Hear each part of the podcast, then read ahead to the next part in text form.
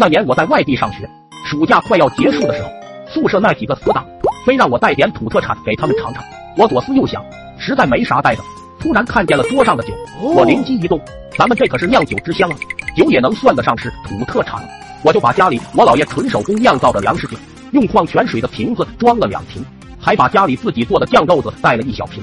当时走的比较急，也没看看酱豆子还能不能吃。到了学校之后，当天晚上我们宿舍都整起了小聚会。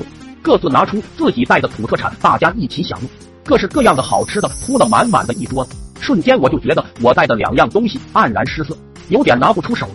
不过他们都知道我家那边是酿酒之乡，就问我有没有带点过来。我就把我装的两瓶粮食酒掏了出来，一人给倒了一杯。几个人正准备先干一杯的时候，就听见外面说要查寝，吓得我们大吃一惊，只好赶紧关了灯。接着借着外面微弱的光，几个人一饮而尽。原本都以为我带的这粮食酒没啥度数，估计喝下去和饮料差不多。结果一下肚，众人皆苦。这一杯子下去，舌头一下被辣的都没有知觉了，整个嗓子到位都是火辣辣的。我当时差点忍住没吐出来，想着估摸着是我倒错酒了，把老爷反复蒸馏的烈性粮食酒给整来了。几个人急忙在桌子上找吃的来缓解。我也掏出了我带的酱豆子，打开之后，一人给整了一大勺，因为之前我也带过这玩意，他们都挺喜欢吃。拿起勺子都往嘴里喂，一边吃还一边说：“这次酱豆子工艺又升级了，吃起来 Q 弹爆浆，不错不错，感觉好极了。”我顿时一愣，我就纳闷了，酱豆子怎么会 Q 弹爆浆呢？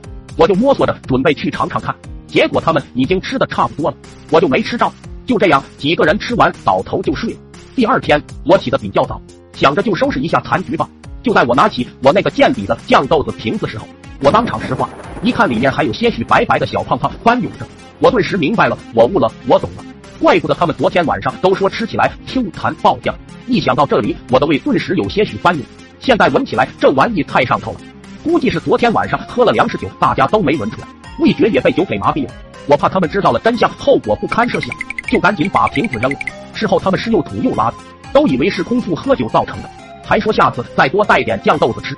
新工艺口感真不错，我一脸的生无可恋，不知道他们知道了真相会把我怎么样。也后来才知道，做酱豆子都是需要在太阳下面暴晒的，如果弄不好的话，就很容易坏掉。现在也不知道那几个哥们的去向，只希望他们不要看到这个视频。